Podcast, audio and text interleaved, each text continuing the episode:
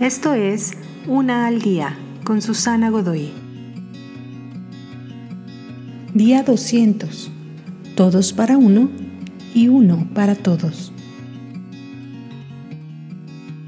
Un esposo y una esposa pueden vivir bajo el mismo techo y no estar realmente casados. Aparecen en público juntos, pero en su mundo privado no son más que compañeros de cuarto que viven vidas separadas en una proximidad cercana. Esto sucede en las familias también.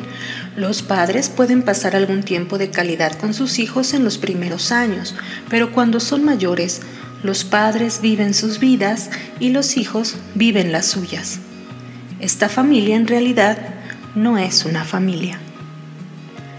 Por supuesto que puedes cambiar esta situación en cualquier momento.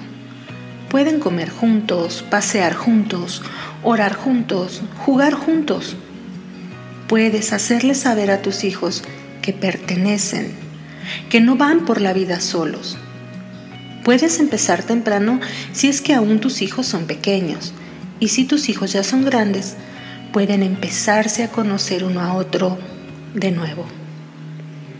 Si dos pueden convertirse en uno, también pueden hacerlo como familia. Disfruten uno de los otros de nuevo. Te invito a seguirme en mis redes sociales Facebook, Instagram y YouTube. Busca las descripciones aquí abajo. También, si gustas apoyar este trabajo, encuentra el botón de donación vía PayPal que se encuentra en la descripción de este audio. Te espero.